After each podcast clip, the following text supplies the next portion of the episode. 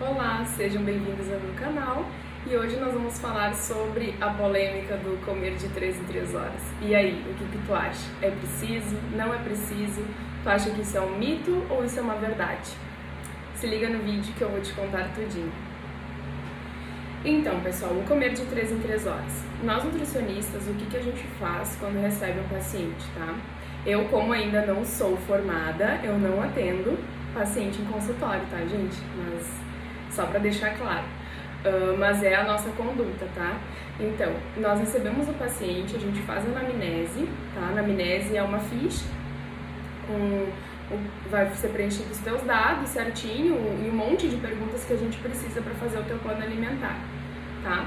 Então, uh, nessa anamnese, a gente já, já questiona a pessoa sobre sua rotina, tá? Sempre, sempre, pelo menos eu vou trabalhar dessa forma, que é o que eu acho uh, mais. que é o que eu me encaixo melhor, é o plano alimentar sempre se enquadrar dentro da rotina da pessoa, tá? Então, o que, que acontece? Quando nós vamos calcular um, um plano alimentar, a gente sempre inicia pela proteína, tá? A gente uh, delimita um, uma quantidade de gramas por quilo da pessoa Uh, assim que a gente fechou a caloria da proteína, a gente vai para o carboidrato e depois a gente ajusta no lipídio, tá certo?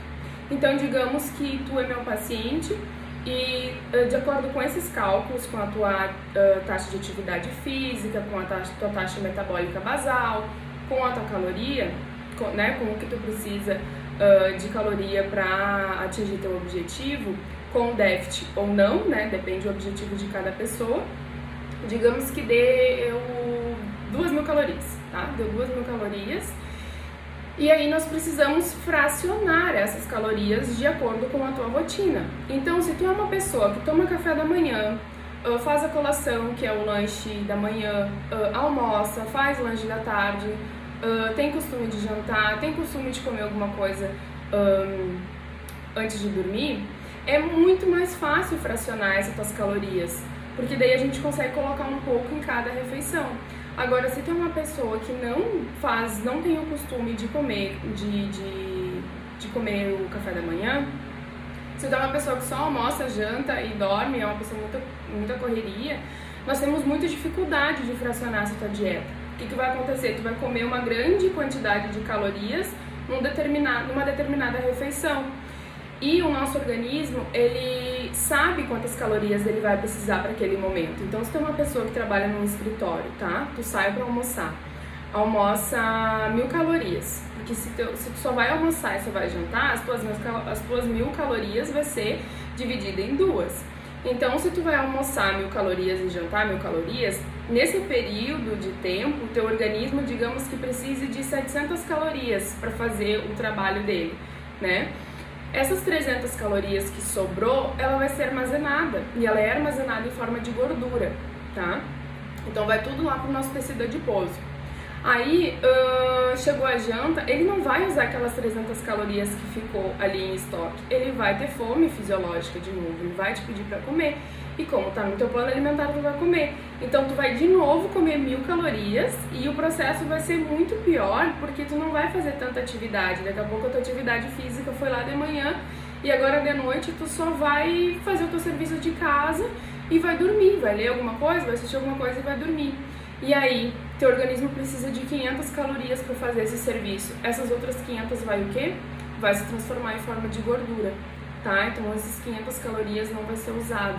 Então, é por isso que a gente uh, fraciona a dieta. Por isso que, geralmente, quando tu começa um novo, uma nova rotina alimentar, uh, tu tem que uh, estimular novos hábitos, principalmente café da manhã, lanches, almoço, lanche de novo, janta, ceia para que a gente consiga discriminar toda essa tua caloria e consiga jogar ela para várias etapas do teu dia, para que não fique muito acumulado, para que tu não acumule nenhuma caloria, para que tu consiga gastar toda ela no decorrer do teu dia.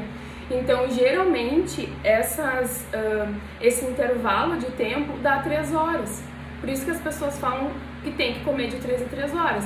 Mas isso não é uma obrigatoriedade, isso é uma questão de estratégia para ser para ser uh, dividida a tua caloria, entende?